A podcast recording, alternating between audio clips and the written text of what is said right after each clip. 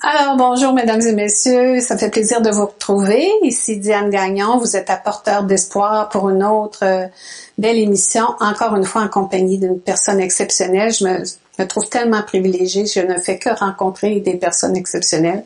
Alors, c'est un grand, grand bonheur euh, d'être avec vous encore aujourd'hui. Et on reçoit, parce qu'il est de passage au Québec pour la deuxième fois, Paulo Pironnet, qui est conférencier, auteur, euh, consultant, formateur. formateur, expert PNL et président évidemment de Paul Pironnet Institute. Alors, Paul, ça me fait grand plaisir de te recevoir. Bienvenue chez nous. Et moi donc? Oui. Et moi donc. Euh, euh, je suis très honoré d'arriver ici et puis d'abord te rencontrer et puis ensuite de, de, passer un peu de temps ici sur Québec oui. et Montréal. Oui. Deux villes que je connais pas, pas du tout en fait. Parce que là, on, on, va en parler tout de suite, on y reviendra à la fin, parce qu'en fin de semaine, tu fais un, un, PNL Power à Montréal. Oui. Puis là, il y, a, il y, a, quand même beaucoup de conférenciers qui vont être avec toi, des gens très connus d'ici, Martin ouais. Tulipe, François Lemay, Nancy Doyon, Robert Savoie, Mélissa Normandin-Roberge. Alors, c'est une, une, une, grosse organisation. Tu fais ça oui. souvent, ça?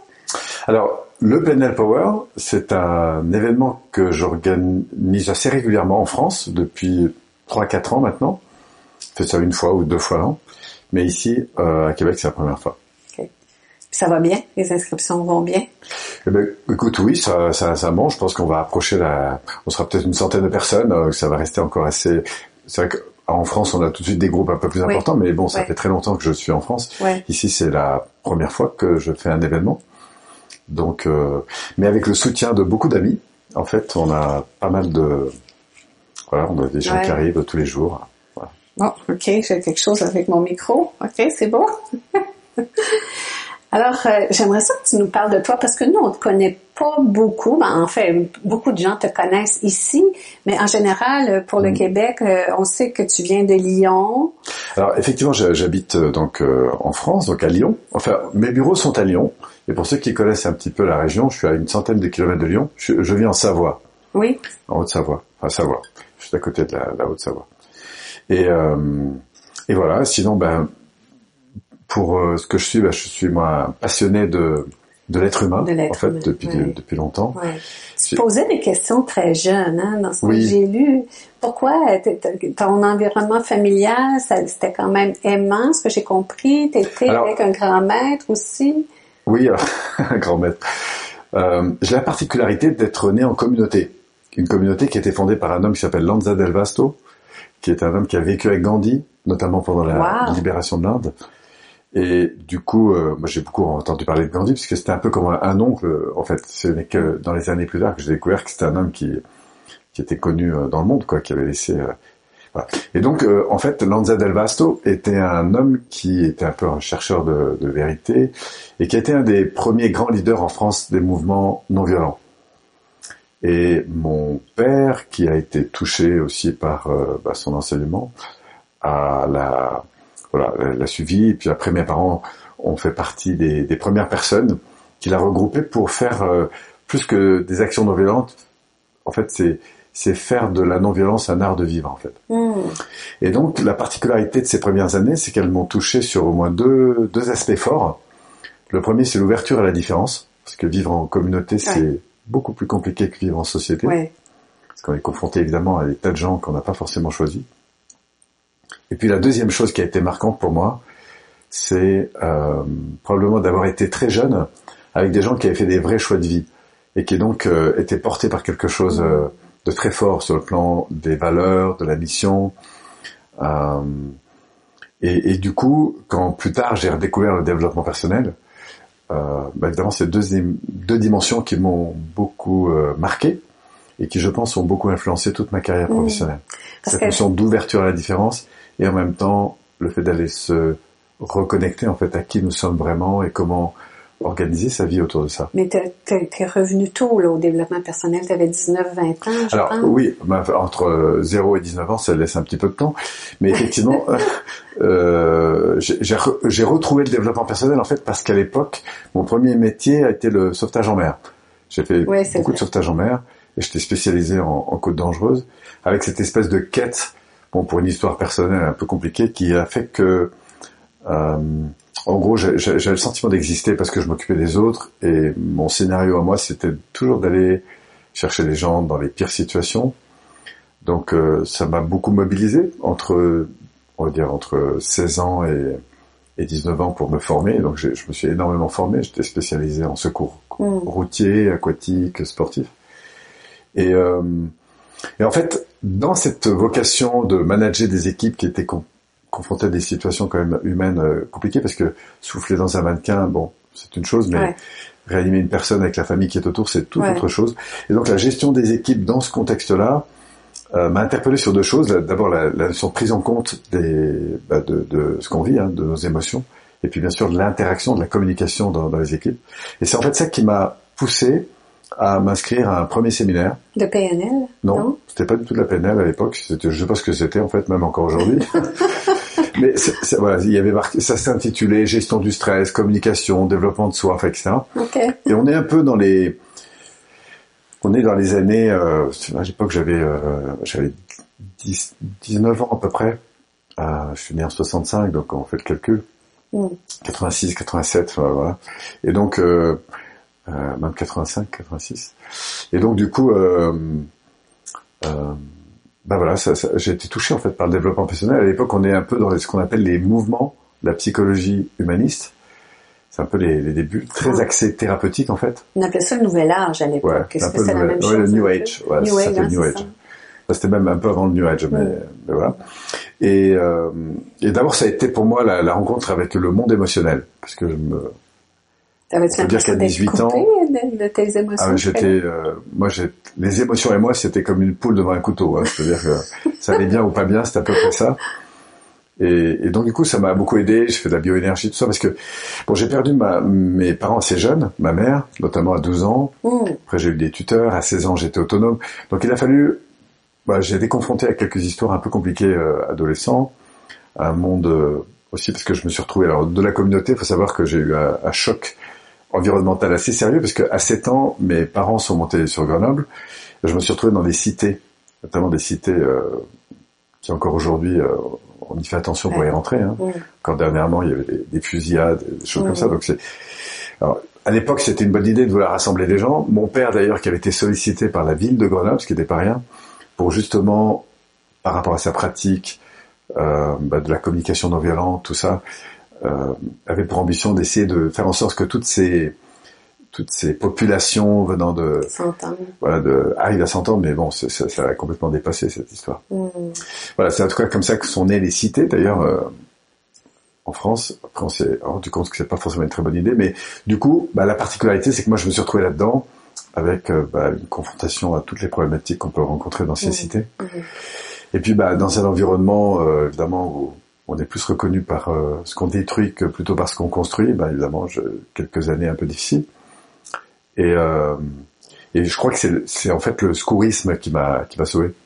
Mais c'est très peu d'années après, parce que euh, tu me corriges si je me trompe, il me semble que c'est en 1990 que tu as, fondé ta première école de PNL. Alors à l'époque, j'avais déjà deux ans, un peu plus de deux ans et demi d'activité comme formateur. Parce que en fait, quand, quand j'ai commencé le développement personnel, j'ai fait une formation de formateur sur un an et demi. J'étais très jeune à l'époque. Hein, je crois que le, le, ils avaient tous au moins 15 ans de plus que moi à l'époque. C'était le David Laroche de l'époque. ouais, peut-être. Ouais. ouais. Non, mais ceci dit, quand, quand David a, a, démarré, David Laroche, comme on a passé beaucoup de temps ensemble, euh, qui faisait partie des tout premiers jeunes, je, je, je dois dire que l'expérience que moi j'ai vécue de démarrer jeune, ça m'a aidé à le soutenir, à croire en lui. Tu te reconnaissais aussi probablement. Enfin bref, donc on a voilà, j'ai démarré euh, comme ça, et puis euh, après euh, un peu ces courants de, de travail thérapeutique, où on était beaucoup sur parce que c'était vraiment un peu la mode. quand je dis la mode, hein, c'est une façon de parler, mais c'était beaucoup dans, dans l'expression de la souffrance en fait. Ouais. J'ai l'impression que parfois, euh, plus on avait pleuré, crié, etc. Dans, dans, dans, les séminaires, plus on a le sentiment d'avoir travaillé sur soi. Et donc, il y a eu la, après la phase analyse transactionnelle, qui est une approche euh, de la connaissance de soi et des autres, mais beaucoup plus dans une culture analytique. Est venue ensuite la, la découverte de la PNL. Et là, pour moi, ça a été un changement très très important. Mais c'était peu connu à ce moment-là, la PNL. Très peu connu. C'était les premiers balbutiements, pratiquement. Et oui, parce que Alain Quérol et Josiane de Saint-Paul, qui étaient les premiers Français à créer un institut de formation en France, à Paris, qui s'appelle l'IFPNL, qui existe toujours. Mais euh, Josiane et, Alain Quérol se, se formaient, ils ont fait partie des premiers groupes avec John Grinder et Charles Bandler, qui sont donc les fondateurs de, de la PNL. Adam disait qu'il y avait Robbins, Anthony Robbins qui était dans le groupe à l'époque, donc euh, ah c'était vraiment les, débuts. Et puis après eux, ils ont évolué en France. Et moi, avec Alain, j'avais pratiquement 12 ans de différence. Et quand j'ai commencé la PNL, plutôt qu'aller me former, en fait, aller, pour tout vous dire, j'ai pas assez d'argent en fait pour me former. Du coup, j'ai décidé de mettre de l'énergie pour rassembler un groupe d'une vingtaine de personnes. Et j'ai fait venir Alain Quérol à, à Grenoble. Wow. Bon, c'était une bonne idée parce que au-delà de faire un groupe, on en a fait un deuxième, puis un troisième. Et moi, je suis passé d'une activité que j'avais 100% dans le monde des entreprises à une activité beaucoup plus, euh, donc un petit passage transfert en biseau, à une activité où les gens, du coup, venaient pour des formations beaucoup plus euh, liées au développement de mmh. soi, mmh. personnel, avec beaucoup, pour beaucoup, l'intégration des outils pour euh, devenir et faire de l'accompagnement. Alors à l'époque, on parlait pas de coaching. Mmh. Le coaching est arrivé en 96. Donc entre 1990 et 2000, j'ai monté à l'époque une école qui s'appelait l'école de PNL avec Alain Carole. Et puis il y a eu la découverte du coaching à partir des années 96.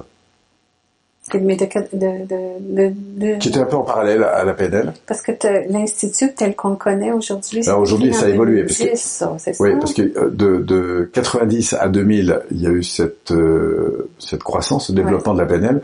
D'abord en région Rhône-Alpes jusqu'en 95, parce qu'à côté de ça, j'étais encore beaucoup dans le monde des entreprises. Et puis en 95, euh, la loi des 20-80 m'avait touché. Je me suis dit, mais qu'est-ce qui te porte le plus, Paul? Et donc du coup, j'ai mis tout le paquet sur la PNL avec euh, le développement de, en collaboration avec Alain. Et on a rayonné sur une dizaine de villes en, France. Donc on a eu un développement assez important en fait entre 95 et 2000. Qu'est-ce que tu enseignais dans les, euh, dans les entreprises? Tu parlais de quoi? Alors, tout ce qui concerne évidemment la dimension humaine.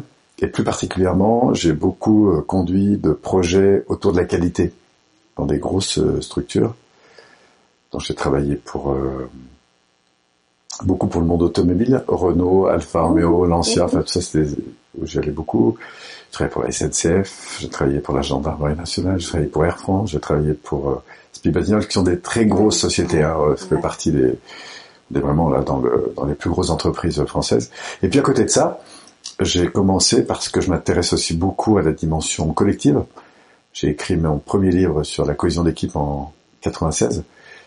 Et en fait, depuis euh, suite à la mise en place de projets qualité et en parallèle à ça, au développement humain autour de la PNL, du coup, là, j'ai combiné un petit peu les deux en fait.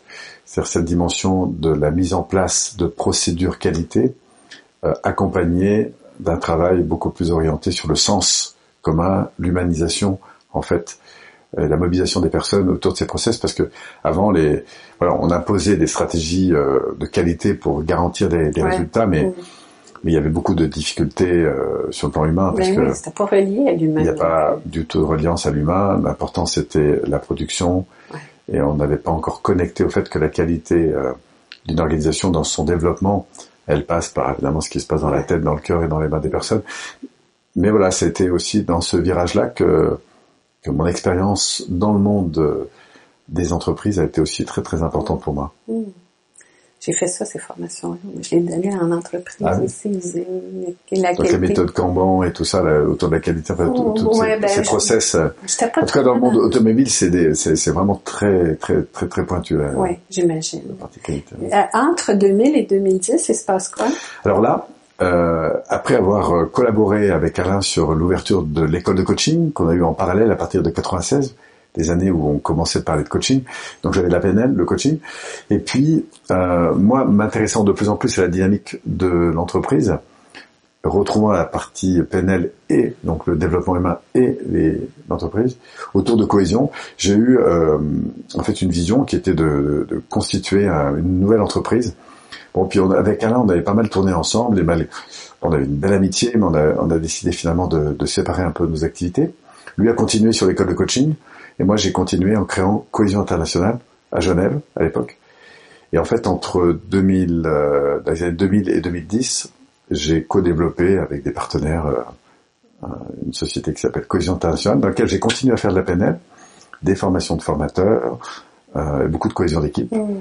Bon, c'était une belle aventure. Mmh. Et après, avec mes collaborateurs sur les deux dernières années, j'ai senti que voilà, il y a, dans mes 20-80, il y a des choses qui me convenaient plus. Je me suis donc retiré à l'époque avec mes salariés pour m'associer en fait euh, avec elles. Et on a créé Paul Piron Institut dans les années 2010. Ouais. Voilà. Et depuis sept ans, j'ai jamais autant pris de plaisir. Ouais. C'est vrai, ah oui. Autour de voilà de la PNL. Ça, ça marche fort. Vous avez des, des vous avez beaucoup de gens qui s'inscrivent. Mais je regardais oui. sur votre site, là, sur, ton, sur le site de l'Institut, je devrais dire, tu donnes énormément de choses gratuitement. Tu fais oui. plein de vidéos, tu as plein de, de trucs, mm. tu as des documents. Wow! Bah D'abord, il y a beaucoup d'années de, de vidéos. Mm. Et puis, euh, j'ai toujours euh, aimé partager euh, au plus grand nombre euh, ces outils qui font tellement de différence. Euh, je suis un passionné de la peine. Hein. Moi, c'est-à-dire que je... Il y a des gens qui sont faits pour chanter, d'autres pour faire du théâtre, d'autres pour euh, faire des maisons. Moi, je suis fait pour euh, voilà pour enseigner des techniques de PNL. Ça m'a toujours énormément passionné ce monde de la psychologie et plus largement de, de, de, de tout ce qui touche à, à ce qui se passe dans sa tête, dans son mmh, cœur, mmh. dans ses comportements, mmh. donc la neurophysiologie. Et euh, je pense aussi qu'au cours de ces années, euh, je crois avoir participé aussi un peu, à, en tout cas en France, à l'évolution oui, de la PNL. Beaucoup, beaucoup. Tout le monde te connaît. J'ai plein d'amis en France, tout le monde te connaît. On a plein d'amis en commun d'ailleurs. Euh, avec l'arrivée, la, la, je dirais, là, publiquement de manière populaire de la neuroscience. Comment ça se jumelle les deux? Parce que la PNL traite de neurosciences aussi. Ben, c'est-à-dire qu'on entend aujourd'hui, c'est ça que je trouve vraiment chouette, grâce à la neuroscience qui rassure, parce qu'il y a le côté, entre guillemets, ouais, scientifique, ouais. Euh, bah, du coup on explique des choses aujourd'hui, scientifiquement, qu'on comprend, euh, qu'on appliquait déjà depuis 25 ans avec la PNL, si je puis dire. Mais, euh, mais je trouve ça très, très bien. Euh, impression, mon impression aujourd'hui, c'est que la, la PNL, euh, alors sortie des, des cadres de formation euh, dans lesquels je suis, mais quand je m'ouvre à toutes les approches, parce qu'il y a plein d'approches qui m'intéressent, moi, le, le corps m'intéresse, tout ce qui est énergie, soins énergétiques, tout ça, ça m'a toujours beaucoup intéressé. Euh, tout ce qui a trait au monde émotionnel m'intéresse. Donc voilà, donc j'ai une façon de voilà, d'allier le, le, corps physique, le corps énergétique, émotionnel, mental, spirituel et même onirique.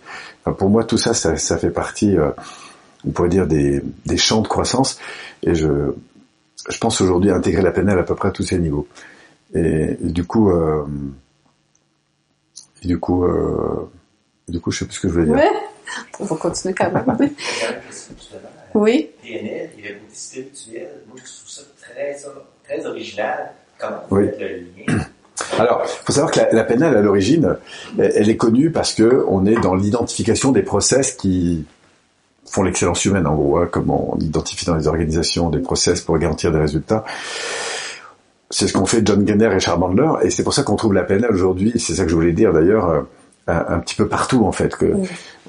J'ai l'impression que ça s'est diffusé dans énormément d'approches, euh, même si après la PNL a son propre, euh, sa propre structure pédagogique, oui. en tout cas ici au Québec et en tout cas en France. Et ça m'intéresse de rencontrer des gens qui, qui, ont bien avancé en PNL parce que euh, bah, je me dis qu'en 30 ans d'expérience, c'est sûr qu'il y a des choses qui se sont développées de manière différente.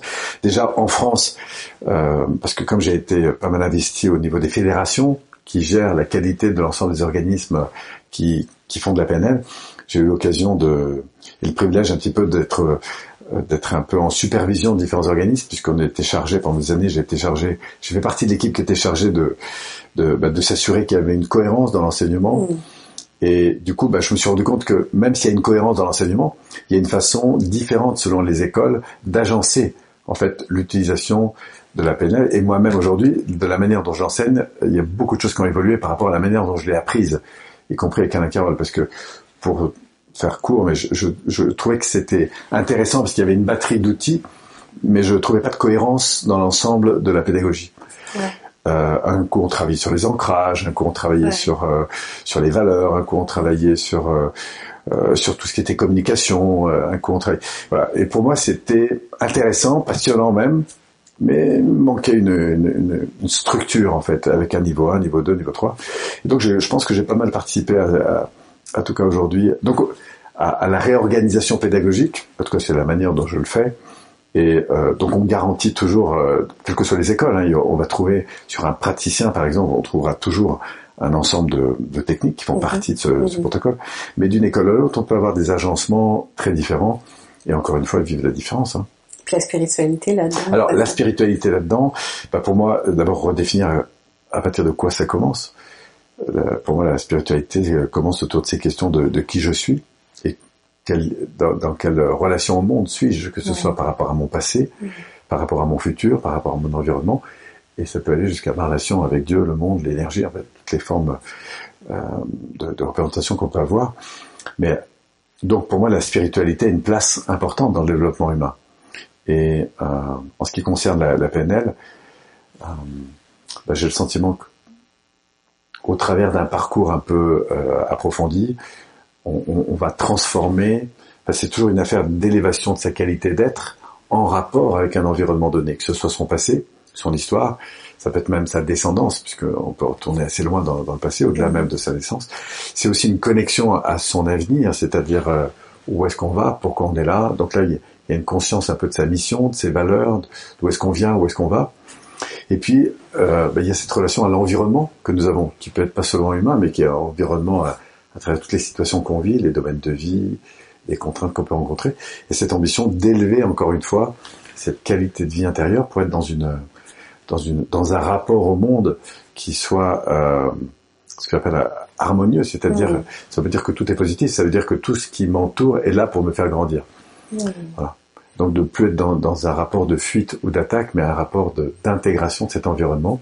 Alors comme je suis en plus passionné par, par les néagrammes, par euh, oui. beaucoup d'autres approches, ça m'a, je pense que toutes ces approches m'ont énormément euh, enrichi et même si je les retrouve après à travers la, la grille PNL, euh, du coup, je pense que ça m'a permis de d'avoir une dimension, en tout cas de l'application de la PNL qui va au-delà de simplement de faire des techniques ouais. de, de, PNL. Ben, J'aime beaucoup t'entendre dire ça parce que souvent, de l'extérieur, euh, les gens ont l'impression que la PNL, c'est se fixer des objectifs, puis se donner Ça en fait partie, mais c'est Oui, bien partie, sûr, ça en fait partie. Mais je trouvais euh, que de la manière que tu l'exprimais, ça, ça, ça vient ramasser un peu toutes les parties de notre être. Oui. Euh, euh, tu as, utilisé une expression que j'aime beaucoup, tu sais, naître à soi quand, oui. quand tu es arrivé euh, en début de vingtaine. Puis je pense que euh, dans ton approche, qui est une approche humaniste, c'est ce que tu favorises, l'intégration avec tout ce qu'on est. Puis tu disais, euh, j'aimais beaucoup ça aussi, tu disais que tu sais, le passé, il faut arrêter, faut arrêter de de le traîner avec nous. faut arrêter d'en reparler. faut mm. arrêter d'essayer de le, de le soigner là. faut d'abord soigner notre présent. Exactement. Commençons par un présent euh, harmonieux. Mm. Et en fait, pour reprendre cette dimension un peu spirituelle, c'est-à-dire qu'on va grandir dans d'abord un équilibre avec l'environnement immédiat, qu'il soit dans le temps ou dans l'espace. Ça commence avec son conjoint, avec ses enfants, avec euh, son environnement. Grandir dans cette qualité d'interaction avec l'environnement. Et puis après, on va élargir autant dans l'espace et dans le temps cette relation d'amour, en fait. Parce qu'en fait, euh, je, pense qu'il y a deux choses qui animent et qui conduisent, euh, qui conduisent notre, notre vie. C'est, euh, j'allais dire, le bien et le mal. Dit autrement, le fait d'être dans des lois qui contribuent à de la croissance et même de la co-croissance, ou être dans des lois qui vont limiter cette croissance et on a de l'intelligence des deux côtés. Hein, C'est-à-dire que on, on, peut grandir de toute situation, mm. euh, aussi infime soit-elle, mm. que ce soit de rater ouais. un train mm. et me dire bon ben ouais. qu'est-ce que j'apprends de cette situation ou un avion, ou un avion voilà, et, et, du coup d'interagir euh, ou y compris avec son passé, puisque on a parlé il y a quelques instants, on peut évidemment revenir sur le passé, et c'est très important d'apprendre à aimer ce passé. Alors au début, on, le voit comme une ombre parfois, parce que parce que pour certaines personnes, on a souffert. Moi-même, j'ai perdu euh, ma maman, donc je sais ce que c'est qu'avoir un décès. J'ai retrouvé un de mes frères euh, mort dans son appartement euh, après un suicide, donc je, je, je sais ce que c'est. Et en plus, ça a eu des conséquences pour moi qui vont bien au-delà de la dimension juste affective, parce que j'étais engagé avec lui sur des sur des projets, enfin immobiliers, je l'avais soutenu euh, un peu hâtivement et sans faire attention sur des choses. Du coup, je me suis retrouvé avec euh, 22 ans, je crois que j'étais poursuivi pour un million huit. euh, Enfin, c'était Oh, énorme. Dieu. Ça m'a valu 20 ans de, de procédure. Donc, ça ça m'a amené. Enfin, tout ça pour dire que, que j'ai eu mon lot de, de difficultés. Mais ce qui est très intéressant, c'est c'est qu'on peut euh, vraiment avoir un regard euh, soit pesant sur les événements, soit faire de ces événements va transformer le plomb en or en fait. Ouais. Et c'est pas seulement une idée philosophique, c'est quelque chose qui se vit au niveau de la perception qu'on a des choses, qui se vit au niveau du cœur, c'est-à-dire de la relation émotionnelle qu'on peut avoir, et par conséquent des comportements. Et je pense que apprendre à aimer son présent, apprendre à aimer son passé, apprendre à aimer son futur, apprendre à aimer, en fait, tout ce qui est autour, pour moi, c'est- la voie suprême euh, de la libération et de la transformation. Je crois qu'on Mm. peut pas transformer réellement quelque chose si on n'a pas appris à l'aimer. Donc, l'amour, euh, c'est cette connexion qu'on peut vivre avec une intensité incroyable, qui vont des, des petites choses, hein, à choses extrêmement élevées. Et ce qui va permettre cet amour, eh bien, ce sont des modalités de comportement. C'est ce que j'appelle Dieu. Dieu, c'est une loi qui régit la croissance. Et en fait, Dieu et le démon font qu'un, euh, si je puis dire, c'est-à-dire qu'on peut être dans la division et la culpabilité, ou dans l'union et, et la construction. Mais tout ça, ça demande des responsabilités. Euh, c'est là que je crois que la, Ouais. la, la PNL, euh, enfin, je vais faire des ponts un peu, un peu peut-être un peu rapides, un peu osés, mais euh, pour, pour moi, c'est un art de se relier à soi et aux autres. C'est, je vais pas- dire que c'est une religion parce que je vais faire suivre- euh, fuir tout le monde, mais c'est une, c'est un, un art de la reliance. Pourquoi? Parce qu'on rentre dans, c'est ça qui m'intéresse, moi, c'est dans, dans ces stratégies qui vont faire qu'à un moment donné, quel que soit l'événement, on en fait quelque chose de constructif, et pas quelque chose Oui. de destructeur, mais de découvrir aussi pourquoi l'être humain, et c'est ça qui me passionne dans la neurophysiologie, qu'est-ce qui fait que c'est si facile de se mettre en conflit? Qu'est-ce qui fait que c'est si facile d'entrer dans de la dévalorisation? Qu'est-ce qui fait que c'est si facile de se mettre dans- en guerre, même si au fond de soi, on n'a aucune envie de ça, que ce soit avec ses enfants, son couple, sa famille, ses parents, ses grands-parents. Pourquoi? Parce qu'il y a des schémas d'incompréhension qui nous mettent automatiquement dans des systèmes de défense et dans ces systèmes de défense, eh bien, on va entrer dans des processus de destruction. Alors, il est vrai que mon passé autour de la non-violence euh, m'a interpellé sur des lois qui régissent le développement humain comme euh, ça régit le monde, en fait. Et ce qui m'importe dans la PNL, c'est de, finalement, de faire ressortir ces lois qui font que, euh, bah, face à un conflit avec ses enfants, avec son conjoint, avec ses parents, avec son, son- son- ses équipes, avec son patron, avec euh, un policier qui, voilà, avec, euh, avec l'injustice en fait. Comment ce rapport peut-il être euh, amélioré? C'est ça qui me passionne. A les interactions humaines, c'est ce qui nous définit, mais c'est ce qui Absolument. nous défie aussi chaque Absolument. jour, quotidiennement. Hier, je demandais à des gens si vous aviez des questions à poser à Polo, ce serait quoi? Puis bon, j'ai eu quelques questions, dont une que je trouvais qui- qu'on connaît probablement tous, c'est on a des gens qu'on côtoie quand on n'a pas le choix de côtoyer, puis ils Mm. nous irritent constamment, mais on n'a pas le choix de les côtoyer. Oui, dans sa propre famille, euh, Ouais. dans ses collègues de travail. Oui, c'est ça. Puis euh, je trouvais que c'était une question fort pertinente. Fait que je te l'adresse. Qu'est-ce qu'on fait? Te- techniquement ou Alors. concrètement Qu'est-ce qu'on peut faire? Il y a beaucoup de choses qu'on peut faire. La, la première, euh, il faut savoir que si je prends une personne que j'aime beaucoup et une personne avec qui c'est compliqué, je prends juste dans ma famille, d'accord? Il faut savoir que cette interaction, elle va découler bien sûr de nos perceptions, ça c'est la partie un peu consciente, mais elle va beaucoup aussi jouer en fonction de, du facteur émotionnel dans lequel nous sommes, Mm. et ensuite des comportements, puisque nos comportements, nos attitudes, et notamment nos micro-comportements qui vont être déterminants dans une interaction, découlent de ce que nous vivons, ce que nous ressentons, et qui découlent de ce qu'on entretient dans notre système. Donc si je prends deux personnes, et ceux qui nous écoutent peuvent jouer à ça, c'est-à-dire, Ouais. je prends par exemple, euh, alors j'ai- je prends une personne, imaginons que c'est Gérard, par exemple, avec qui j'ai une très bonne relation, et puis je prends Valérie, avec qui c'est très compliqué. Ce sont juste des exemples. Ben, le seul fait même de penser à Valérie me met dans un état physiologique différent. Ouais. Donc pour moi, la première chose, c'est d'abord de décider de ce que j'ai envie réellement avec cette personne. Qu'est-ce que je vais Mm. Est-ce que j'ai envie de rester dans cette... Il faut savoir que c'est plus confortable de rester dans un inconfort connu Mhm. que dans un confort pas connu, mais enfin un confort plus élevé mais pas connu. Hein, ça c'est pour notre système physiologique. C'est pour ça que je, je, je trouve que c'est absolument essentiel de découvrir comment notre préconscient et notre inconscient fonctionnent. Tu as interrogé il n'y a pas très longtemps Kevin, avec, Oui. avec un ami qui avait une finale, qui fait beaucoup dans l'hypnose et je trouve que c'est magnifique ce qu'il fait. Je trouve que j'incite vraiment à- aux gens à, à découvrir comment ça fonctionne parce que parce que ça explique des tas de choses. Alors maintenant pour répondre à ta question, quoi faire face à ça La première chose c'est qu'est-ce que j'ai envie de faire? Qu'est-ce que je veux? Est-ce que j'ai envie de rester dans ce dans ce système ou est-ce que j'ai envie d'autre chose? Et si j'ai envie d'autre chose, eh bien il va falloir que j'aille me chercher dans la partie qui est la mienne. Parce que je, je peux, j'ai pas de pouvoir sur l'autre, et j'ai tout pouvoir sur ce que je fais face à l'autre. Oui. Donc à ce moment-là, ben faut y me chercher. Alors évidemment que si on a des outils qu'on est un petit peu entraîné, ça va être de plus en plus facile d'apprendre à gérer sa pensée, son état émotionnel et par conséquent ses comportements face à la situation.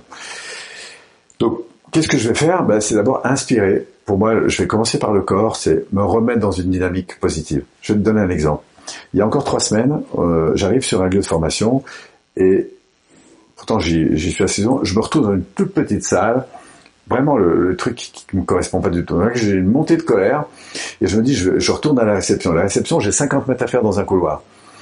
Et là, je me dis, Paul, t'as 50 mètres pour complètement changer d'état physiologique. Pourquoi? Parce que je sais que si j'arrive euh, à, à l'accueil dans cet état-là, c'est pas la meilleure modalité. Mais je le sais parce que je suis entraîné en fait en Ouais. quelque sorte à faire ça. Donc première chose, c'est qu'est-ce que je veux faire? Et la deuxième chose, c'est aller me chercher sur mon intérieur. C'est-à-dire, je reprends la responsabilité de ce à quoi j'ai envie, enfin, de ce que j'ai envie de vivre. Alors, ça, comment, ça concerne par des valeurs, par exemple la bienveillance. Être bienveillant, est-ce que c'est juste une valeur que j'ai quand je suis heureux, ou est-ce que c'est une, une vraie valeur pour moi?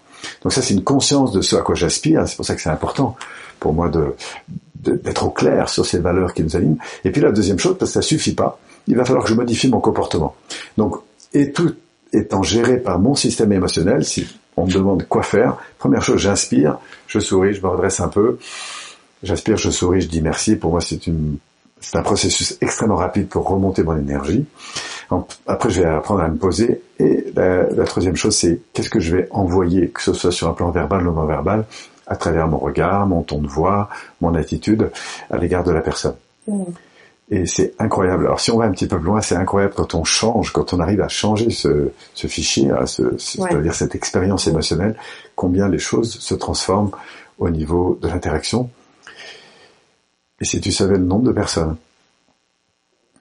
qui m'ont dit avoir des retours et des feedbacks qui jamais n'auraient attendu, simplement parce qu'ils ont changé Ouais. non seulement leur perception, mais surtout leur niveau d'énergie, c'est-à-dire ce qui va à l'égard de ces personnes avec qui c'était compliqué. Et d'ailleurs, c'est la première chose que je vais faire quand, quand je fais un événement. Donc, ceux qui, s'il y en a qui sont là dimanche, euh, euh, lors du Planet Power, euh, la première soirée, c'est, ça que je leur propose de faire, c'est prenez deux personnes, une que vous aimez vraiment, ressentez comment vous êtes quand vous êtes, et puis après, on va en chercher une avec qui c'est plus compliqué aujourd'hui. Patron, collègue de Ouais. travail, frère, parents, etc. Qui vous voulez, Ouais. avec qui vous êtes prêt, avec qui vous avez décidé de changer. Et puis, on va expérimenter un truc. C'est juste pour montrer que c'est possible de transformer. À partir du moment où on a quelques, quelques outils, en fait, pour se transformer intérieurement. La plupart des gens vont avoir tendance à dire Hey, il, il m'énerve tellement que je, je le fuis. Je veux Oui. plus l'avoir On est dans la stratégie de fuite ou d'attaque. Ouais. Puis Donc, quand moi, on c'est le- fuit, j'imagine que ça nous revient sous une autre Voilà. forme. Alors ça, c'est l'alerte Ouais. énorme pour moi, euh, en tout cas dans ma propre vie. Suis-je dans la plainte, la culpabilité, la dévalorisation? Euh, Mais si j'ai appris aujourd'hui, je sais que c'est l'alerte rouge la plus importante. On a le droit de se plaindre, j'ai le droit de me plaindre, j'ai le droit de culpabiliser les autres ou moi-même, j'ai le droit de me sentir euh, nul. J'ai absolument le droit de faire ça. Mais je sais que si je le fais, je suis en train de descendre dans un système dans lequel je vais trouver de plus en plus d'intelligence mentale, émotionnelle et comportementale pour finalement nous détruire et nous séparer.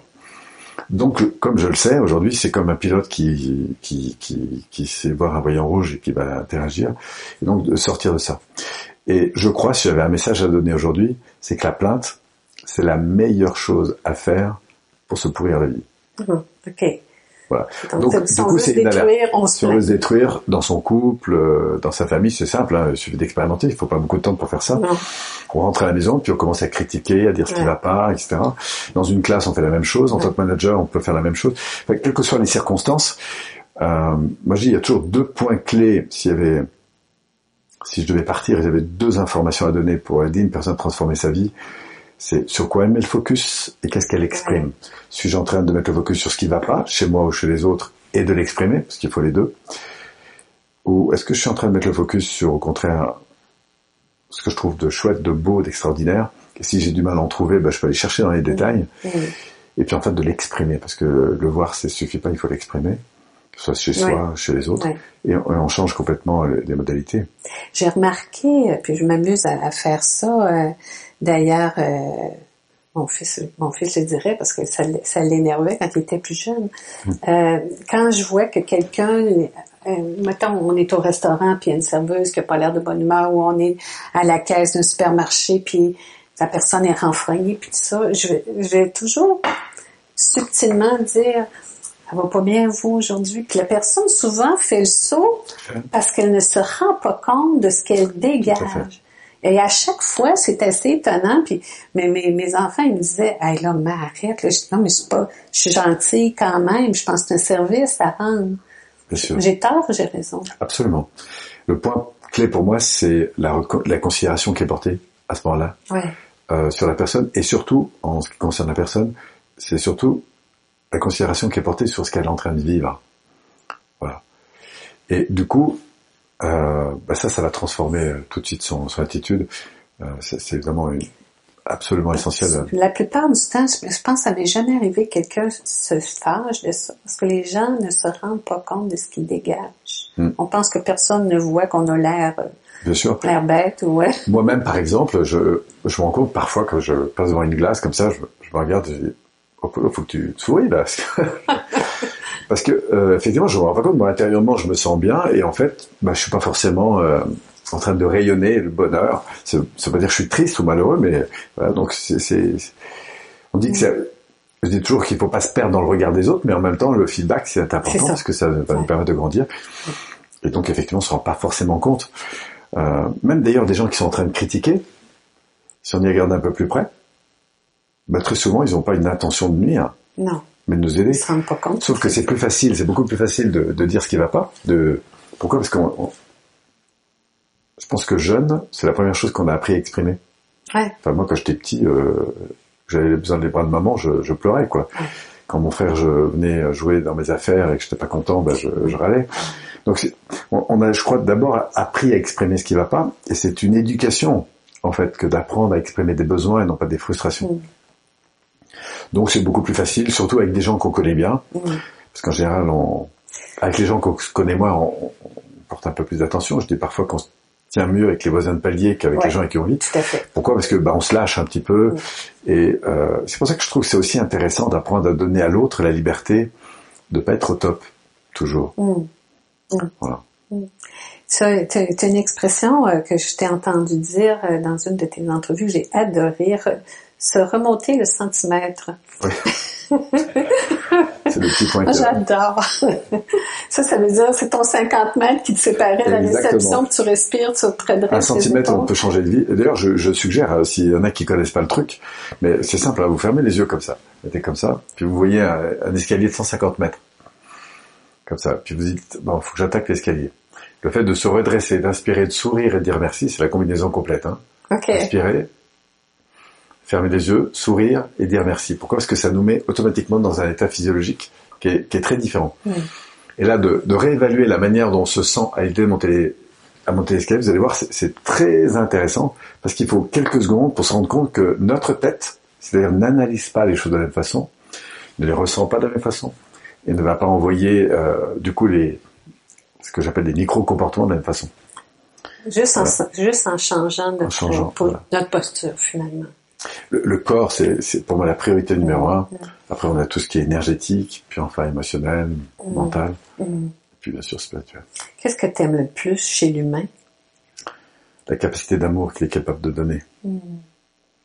C'est ça qui te, c'est ça qui te passionne, c'est ça que t'aimes. euh, C'est les moments qui me touchent le plus dans les formations, c'est quand les gens reconnectent, je veux dire un gros mot, mais enfin à leur humanité, c'est-à-dire à, Ouais. à la puissance d'amour qu'ils ont en eux, et notamment très souvent, ce moment de connexion, c'est quand ils euh, se reconnectent à des personnes importantes à leurs yeux, ça peut être des parents, des enfants, avec qui ils ont été en conflit, avec qui ils se rendent compte qu'en fait que derrière euh, leur, leur besoin de fuite, de rejet, de colère et d'aide, quand on descend dans les couches, on a des modalités de travail pour ça, on touche à un moment donné à, en fait, simplement à une réalité, c'est que ces gens s'ils nous font souffrir, c'est parce qu'on les aime énormément et que on n'est juste pas arrivé à, à avoir cette connexion-là.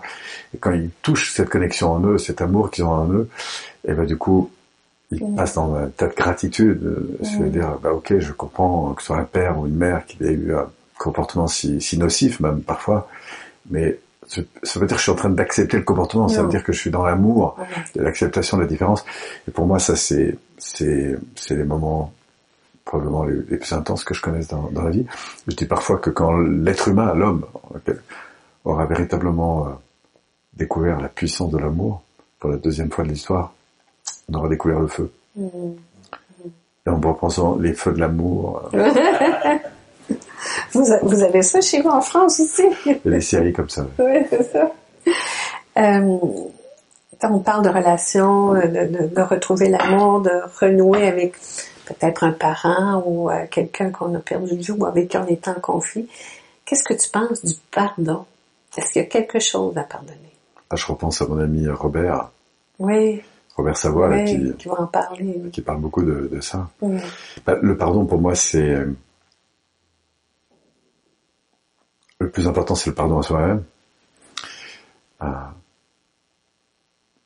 Quand j'ai perdu ma maman, j'avais 12 ans, et elle est décédée d'un cancer, j'étais très croyante.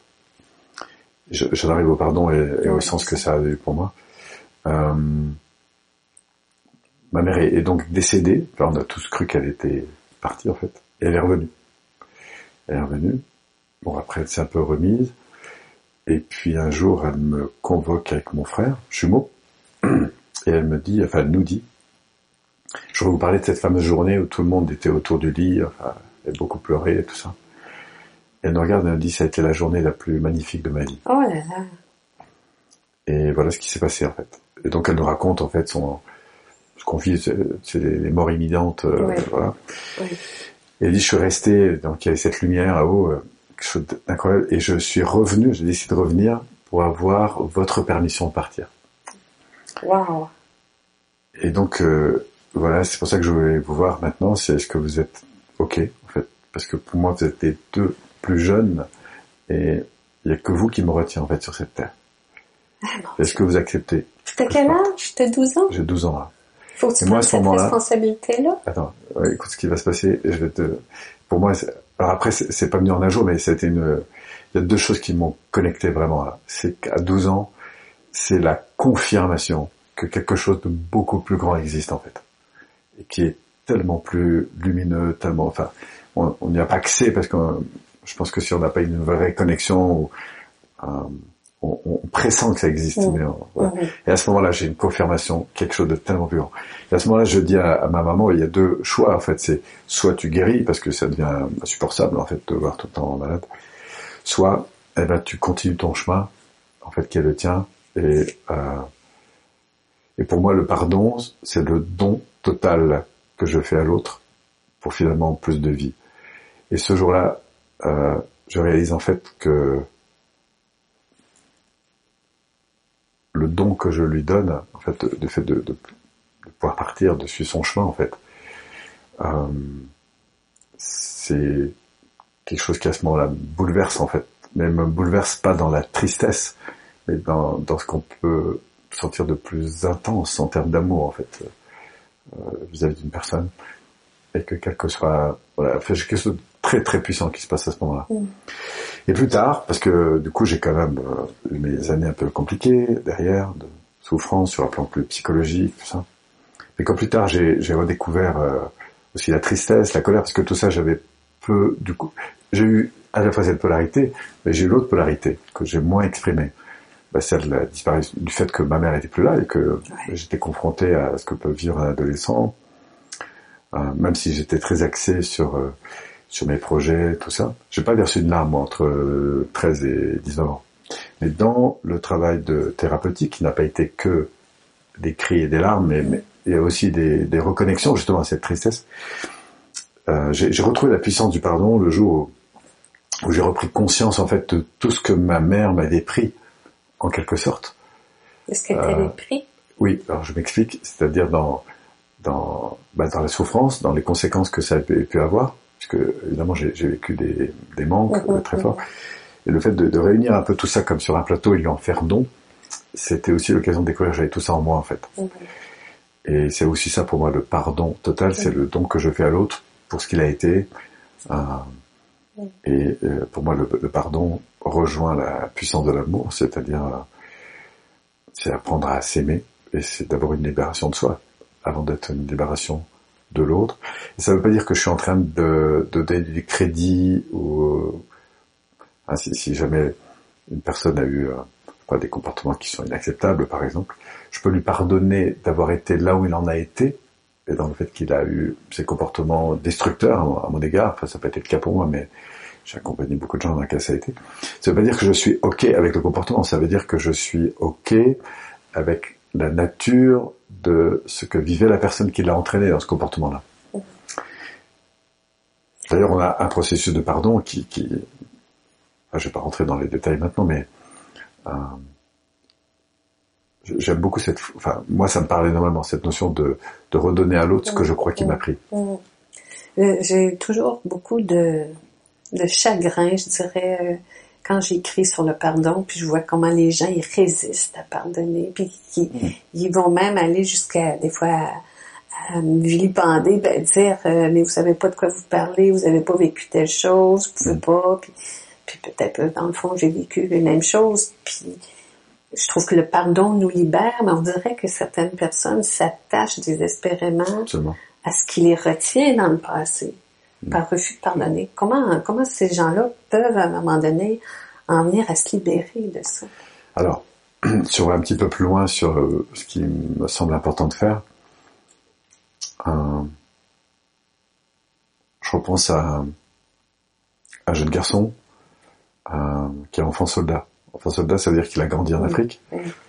Et à l'âge de 5-6 ans, en fait, donc il se retrouve avec ses parents. Ses parents sont séparés dans un village. Et en fait, ce que demandent les brigands, c'est de, ils donnent des armes aux enfants. Et c'est, ils demandent aux parents de convaincre les enfants de les tuer. Ce qui est quand même euh, assez violent. Et pourquoi je raconte ça? Parce que, parce que l'enfant, il a 25 ans et il peut pas avoir des lacets à ses chaussures parce que quand il regarde en bas, il voit du sang partout, en fait évidemment, tu peux comprendre à quel point ça a été compliqué. Et à un moment donné, dans un processus de lui permettre de resituer un petit peu les choses, de se remettre dans le corps émotionnel du parent et d'aller toucher en lui ce, que le ce que les parents ont dû faire pour euh, bah pour donner à cet enfant la possibilité en fait d'accepter de les tuer. C'est quelque chose de c'est trop dur. Simplement parce que c'est la seule option en fait pour pouvoir vivre et au lieu d'être dans la culpabilité, être euh, dans, dans, dans l'amour. Et pour transformer ce, ce, ce rapport-là, pour moi, ça suppose déjà de reconnecter à la, à la situation telle que je l'ai vécue. Donc nous, on a des protocoles comme ça d'accompagnement qu'on voit. bon, c'est des niveaux avancés hein, de, de, transformation, mais je, je, me remets vraiment dans ce que j'ai été. J'identifie exactement quel est le comportement du parent en fait qui a été euh, que je traduis aujourd'hui comme étant complètement injuste. Et à partir de là, je vais amener la personne à, vivre émotionnellement ce que le parent a vécu, et au fond, d'aller toucher émotionnellement ce qui aurait pu justifier qu'un parent se dans un tel acte. Et très souvent, ce qui se passe, c'est qu'il y a une connexion qui se fait presque d'un niveau spirituel. C'est-à-dire que l'enfant qui se remet, je sais pas moi, dans le, dans le rôle du parent, qui l'a par exemple frappé ou violenté ou violé ou quoi que ce soit, en fait, il y a un moment donné, pour réidentifier le comportement du parent. Il va aller toucher la souffrance qui juste, enfin, c'est pas qu'elle justifie, mais qui explique. qui explique et qui fait que, voilà. Et à ce moment-là, une fois qu'on a connecté ça, on s'aperçoit que c'est une histoire qui est beaucoup plus ancienne et que derrière cette souffrance, en fait, il y a, il y a juste un flash d'amour qui n'est plus là. En fait, c'est une plante qui n'est pas arrosée. Donc là, on, la, le, la personne va pouvoir connecter non seulement à la peur qui est à l'intérieur, enfin le, le, manque, et derrière à la lumière qui est derrière, dissocier en fait le comportement de la véritable intention et à partir de là de revenir dans la partie enfant et de pouvoir réidentifier à la fois la, dimension émotionnelle qui a entraîné le comportement qui est inacceptable et dissocier aussi ce qu'était l'intention du parent. Et simplement de réaliser qu'au niveau où il en était dans son développement, il n'avait pas d'autre option en fait. Voilà. Et du, coup, il y a des actes de compassion qui sont pas des actes où j'accepte le comportement, mais qui sont des actes de, de pardon, puisque je je libère en fait euh, cette chaîne parce que le, le problème de non pardonner, c'est que très souvent ça entraîne euh, une chaîne et on retrouve du coup euh, euh, ben, en cascade des histoires, ce qu'on appelle des scénarios familiaux. Ouais. parce qu'il n'y a pas eu cette, cette, cette rupture que l'on vit à travers le pardon. Et du coup, il y a une libération, ça ne veut pas dire euh, ce qui n'empêchera pas la personne, je, je, pense à une personne par exemple qui, qui a subi comme ça des, des viols à répétition, dans des conditions effroyables, et qui à la fin pardonne à son père, mais qui du coup euh, bah, s'autorise après à, entamer une procédure, de, de, de- une procédure en justice, alors que euh, ça fait plus de 25 ans qu'elle voulait plus entendre parler, mais parce que du coup elle se sent en paix Ouais. avec elle, elle se sent en paix avec ce qui s'est passé, elle comprend tout à fait son histoire, mais elle dit simplement, ben là, mon, mon pauvre papa, t'étais hors jeu, et donc ça, ça aujourd'hui, ça a des conséquences. Et donc ma responsabilité aujourd'hui, ben, c'est de, de, ben, de faire appel aux instances qui aujourd'hui euh, régissent ce type de, de choses. Et c'est, je suis désolé pour toi, mais tu vas finir au tribunal. Et c'est pas contre toi, c'est parce que ça fait partie aujourd'hui de ta responsabilité. Tu dois assumer ça. Et de la mienne.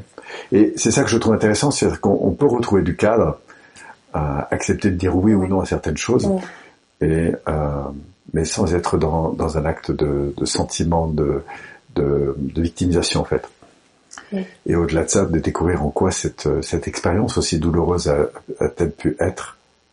Ça pour moi c'est c'est le, le final, c'est en quoi la personne est, on- je sais pas si c'est vrai ou non, mais en quoi la personne peut découvrir à travers la souffrance qu'elle a connue, euh, en fait, quel sens ça a et qu'est-ce qu'elle va Ouais. pouvoir transformer pour elle et pour tant d'autres en fait.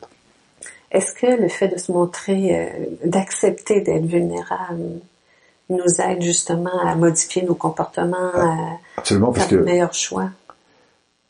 le fait de refuser la vulnérabilité, c'est refuser la partie de moi qui a peur, Mhm. qui est en colère, qui est triste. Et tant que je suis dans un rapport de fuite ou d'attaque, c'est-à-dire de culpabilité ou de fuite par rapport à cette dimension-là, ben, je, je suis pas dans l'amour de moi-même. Donc euh, la vulnérabilité, c'est aimer cette fragilité, et c'est parce que j'aime cette fragilité que du coup je peux la transformer en fait. Mais tant que je suis pas connecté à cette fragilité, que je la fuis consciemment ou non, hein, euh, ben, je peux pas la transformer en fait. Ça fait 30 ans que tu fais de la PNL, puis que tu accompagnes des gens, que tu fais des formations, tout ça. Tu as dû voir de nombreux miracles se produire. Lesquels t'ont touché le, plus, qui t'ont marqué le plus?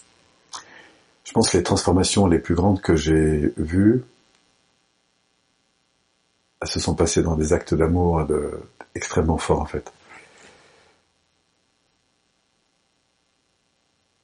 Je pense par exemple à David Laroche, alors, je, je peux en parler parce que lui-même en, en parle et euh, déjà. Mais quand, il dit qu'il était timide, qu'il a eu des complications avec son père, c'est vraiment, c'est pas un numéro de tir qui nous fait, euh, parce que moi j'ai, j'étais en sa présence, et j'étais très aff- affecté émotionnellement parce que j'ai- j'aimais beaucoup David qui était jeune à l'époque, il avait 17 ans. Et quand je vois dans le rapport de conflit qu'il a avec son père, c'était, c'était vraiment violent, quoi, en fait. Et quand je le vois un jour, parce qu'il il connecte à, en fait, que derrière toute cette incompréhension euh, qu'a son père, derrière cette violence verbale parfois, enfin, avec ça, en fait, il y a que de l'amour. Parce que si son fils n'était pas important, jamais il aurait ce comportement-là. Là, je le vois rentrer revenir, euh, inondé de larmes. J'en ai encore de l'émotion à y repenser. C'est, les moments d'amour. C'est, moi, c'est pour ces moments-là que je vis, tu vois. Et là, on a des moments de transformation qui sont dingues. Après, ça va prendre du temps. Lui a vraiment pris ça à cœur. Et, et ça, c'est extrêmement libérant, en fait. Euh, de découvrir à quel point euh, c'est pas le comportement qui que- que- combien j'ai entendu de personnes qui se sont pas senties aimées par leurs parents Ouais. mais j'ai tellement rarement vu des parents qui n'ont pas enfin j'ai jamais rencontré des parents qui aiment pas leurs enfants sauf que Ah mon Dieu, c'est vrai. On, on interprète souvent à travers des comportements des choses qui n'ont rien à voir avec la réalité émotionnelle en fait Ouais. mais en tout cas pas celle qui est vécue au niveau interne et c'est quand on arrive à reconnecter les gens à cette connexion donc à la force de l'amour pour moi que du coup on arrive à libérer des choses Euh, donc les transformations importantes ben, je pense à lui je pense à une jeune femme aussi que J'avais un séminaire, c'est la seule dont je me suis demandé si elle serait encore vivante à la fin du séminaire. C'est son père qui me l'avait envoyé. Et, euh, et aujourd'hui, elle fait des séminaires euh, toute la France entière. Elle s'occupe de jeunes. Pour moi, c'est les- en termes de, en tout cas dans le séminaire, c'est deux exemples qui ont de transformation euh, énorme. Bon, puis après, j'en ai vu des tas, mais le point le plus important de transformation que j'ai vu à chaque fois, c'est ça crée une espèce de conversion en fait. C'est c'est c'est la tout d'un coup la reconsidération euh, que je croyais avoir perdu en fait, que, ça- que ça vienne d'un parent, que ça vienne de moi-même, que ça vienne de toute situation. C'est un peu comme, comme l'éveil à notre source profonde d'amour, de ce qu'on Absolument. est. Parce que c'est c'est ce qu'on est au final. On est des êtres euh, d'amour. D'ailleurs, la seule chose qui nous fait souffrir, c'est d'en manquer. Ouais. On, on s'éloigne de ça souvent, hein, volontairement ou par peur Mhm. d'avoir mal? Parce qu'on est dans des processus qui permettent. Moi, je crois que l'amour, il y en a partout. Mhm. Pour avoir vécu dans des quartiers difficiles et de voir autour de moi des choses, des queues de cerises hein, qui, qui, qui se terminent par des meurtres. hein, parfois, combien j'ai vu les, les, la police de- débarquer dans les quartiers euh, et pour des queues de cerises quoi au départ. hein. Mais en fait, derrière tout ça, c'est juste qu'il y a un manque d'éducation. Quand je dis éducation, c'est-à-dire que l'amour, il y en a partout, mais s'il n'est pas exprimé, Ouais. personne ne le voit. Et encore une fois, bah, si qu'on prenne une équipe, euh, un couple, une famille, euh, une équipe, une entreprise, quoi que ce soit, il y a toujours deux choses qu'on voit apparaître quand les gens se divisent. C'est la capacité à mettre le doigt sur ce qui va pas et à l'exprimer. Quand au contraire on, on remonte vers, vers le haut, bah, c'est tout d'un coup une réorientation de l'attention sur ce qui est positif et de l'exprimer. Mhm. Et encore une fois, nous on a des cercles comme ça. On fait faire ça parfois dans les séminaires, où, où- où les gens se mettent à 3-4 comme ça. Et la consigne est la suivante, c'est que après un petit moment de méditation, de reconnexion à soi-même, euh, euh, A va par exemple regarder B et lui dire quelque chose qu'il apprécie vraiment comme ça dans sa présence. Et puis il va continuer. Puis donc les gens vont s'envoyer comme ça des barres d'attention. Donc au début ça fait un peu peur parce qu'on sait pas quoi dire, comment. Mais au bout de quelques minutes il se passe un truc. Et les gens vivent une connexion qui est incroyable. Moi j'ai fait ça des quantités de fois dans des dans les Ouais. équipes de managers, dans des, des équipes de vendeurs. Et très souvent ça, ça crée des connexions. Les gens me disent mais t'as ton truc là, tes cercles de considération, on aurait dû le faire il y a vachement longtemps en fait Ouais. parce que ça a complètement changé la relation. Et on voit comment en 10 minutes, les gens vont créer une réalité faite de perception d'eux-mêmes, où ils se sentent tout d'un coup valorisés, de connexion à l'autre, ils, ils rentrent dans plus en... Donc ils ont envie de s'ouvrir, euh, c'est de plus en plus facile de d'être en reliance, euh, là. Et ce que je trouve toujours intéressant, c'est de leur dire, mais imaginez que pendant les 10 minutes, on est plutôt orienté de l'attention sur des choses négatives. On aurait créé une autre réalité, qui est tout aussi vraie en fait, qui est tout aussi cachée Mhm. qui est de dire à l'autre ce qui va pas, de ouais, partir dans de la division finalement. Et je dis toujours, on est à quelques millimètres du paradis ou de l'enfer. Mhm. Ce qui va faire la différence, c'est la modalité avec laquelle je vais Mhm. interagir. Les gens euh, qui, qui sont coincés dans des situations difficiles en ce moment, t'aurais le goût de... là, C'est quoi les premiers trucs? Je sais que t'en as donné de, de super bons tout le long de l'émission, mais les premiers trucs qu'on devrait faire, si on est dans un état d'esprit où on est... un peu bluesy, un peu... Ouais, on n'est pas bien. En plus, c'est un peu la période là, Où on trouve- novembre. Des fois, on trouve que tout est compliqué, tout va mal, tout Ouais. est lourd. Ah, D'ailleurs, il faut se rendre compte que plus on, plus est là-dedans, plus on voit des choses qui sont compliquées, Ouais. lourdes, difficiles. Ah oui, puis on aime ça, Et on va les chercher. En hein. plus, on va les chercher, on va voir pourquoi, parce qu'en fait, le- notre inconscient a besoin d'être nourri. Enfin, des choses qui sont encore plus lourdes. Euh, voilà. Alors, qu'est-ce qu'on fait? Ah, Voilà la suggestion. Moi, j'ai un truc en... quand Les gens m'appellent comme ça pour un, accompagnement, je n'ai pas forcément beaucoup de disponibilité, mais euh, j'ai un truc, je demande aux gens s'ils ont un carnet, petit carnet, euh, voilà, sinon ils vont en acheter un, un stylo, et je leur propose au cours des sept prochains jours de noter 350 choses qu'ils veulent pas changer dans leur vie, parce qu'ils apprécient. Du coup, j'ai souvent un petit moment de silence. Et puis, euh, parfois, ben, j'ai des réponses du type, mais euh, Monsieur Pironnet, il n'y a rien qui va en fait. Mes conflits avec mes enfants, mon travail, ça va pas, mon conjoint, je vous en parle même pas. Enfin bon, bref.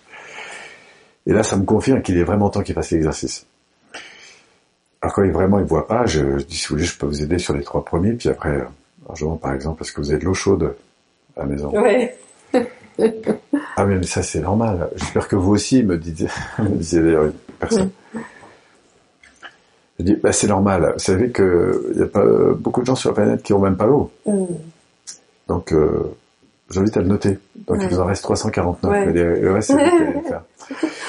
Et pourquoi 7 jours? Parce que, en fait, on va créer... On a la capacité de voir ce qui va pas Ouais. à différentes échelles et on a la capacité de voir ce qui va vraiment bien en interne comme en externe à différentes échelles. Mais pour accéder à ces informations, il y a des processus en arrière-plan qui sont conscients, préconscients, et c'est là la partie la plus importante, voire même inconscients. Et c'est une rééducation. Quand j'ai des gens qui sont en conflit, euh, par exemple de couple, quoi que ce soit, et que j'en accompagne un, je dis, tu sais, avant d'aller travailler sur le problème, je te propose de me prendre une feuille et tu vas me lister les 15, 20, 30, ça, ça dépend du niveau où ils en sont, trucs que, que tu apprécies chez, chez cette personne et que tu ne voudrais pas que ça change en fait. OK. T'aimerais pas qu'elle perde ou voilà. Au moins, euh, voilà. et, et au bout d'un moment, eh bien, le fait de remettre le doigt, la conscience sur des choses et en même temps des choses fines, hein, des, des choses euh, qui, qui ont l'air de rien, mais qui en fait font des grosses différences, ça rééduque le système nerveux, ça commence à modifier Ah, l'état oui. physiologique. Et puis du coup, alors on, on peut l'aider hein, en apprenant à se redresser. Mmh. Il y a des choses qu'on peut faire corporellement, il y a des choses qu'on peut faire évidemment avec euh, son discours intérieur. Mais c'est c'est, voilà une suggestion très très importante que je conseille à toute personne de, de faire ça. Moi j'ai fait des séminaires, c'était 500 par demi-journée. Oh mon Dieu! Voilà, qu'est-ce qu'on n'a pas envie? Ben, C'est vrai que si on pose la question, euh, bah voilà, j'ai mes mains, j'aimerais pas qu'on les Ouais, retire, j'ai la ouais. vue, c'est un C'est truc vrai. extraordinaire, à pouvoir respirer, pour venir te voir, être, avoir le choix d'être en France. et- enfin, je, peux- je je peux Ouais. partir comme ça pendant une demi-heure, mais pourquoi? Parce que je suis entraîné Oui. à faire ça. Ouais. Donc je suggère à tout le monde, quand il vit des moments difficiles, de s'entraîner à repérer comme ça. Quand on a un petit moment même un petit peu compliqué, on fait la queue dans un grand Ouais. magasin, c'est lundi matin, il y a des bouchons, il y a un peu de pression, il fait pas très beau, etc. De se dire, tiens, qu'est-ce qui dans mon environnement immédiat, qu'est-ce que j'observe là maintenant Mm. de chouette, Ouais. de beau? Et c'est souvent en allant vers le, le raffinement des choses Mm. qu'on peut Fait euh, revenir dans le moment présent. absolument Ouais. et puis surtout dans l'interprétation, dans une. En fait, c'est toujours une affaire de, de modalité de relation. L'attitude aussi. Notre, notre émission tire déjà à sa fin. On en aurait pris plus, on en aurait pris beaucoup. Alors, euh, j'aimerais ça réinviter les gens voulant en savoir plus. En tout cas, si vous écoutez l'émission avant le, le Power, euh, le PNL Power de ce vendredi Ok. soir, samedi, dimanche, un horaire chargé. Oui, C'est beaucoup, c'est 21 heures, je pense, ou 23 heures de, de, de formation. C'est un prix vraiment exceptionnel. oui. Hein, tu as fait un spécial même pour Alors, en fait, Québécois. là. À, à l'origine, le PNL Power, il est né de, de personnes qui étaient en formation et qui avaient envie de partager avec leurs amis, leur famille, euh, de la PNL, mais évidemment avec des gens qui n'étaient pas forcément prêts à aller faire des formations un peu plus avancées. Et donc, du coup, on a, on a créé cet événement pour ça. Donc, ça fait vendredi soir, samedi toute la journée, et dimanche jusqu'à peu près 17h.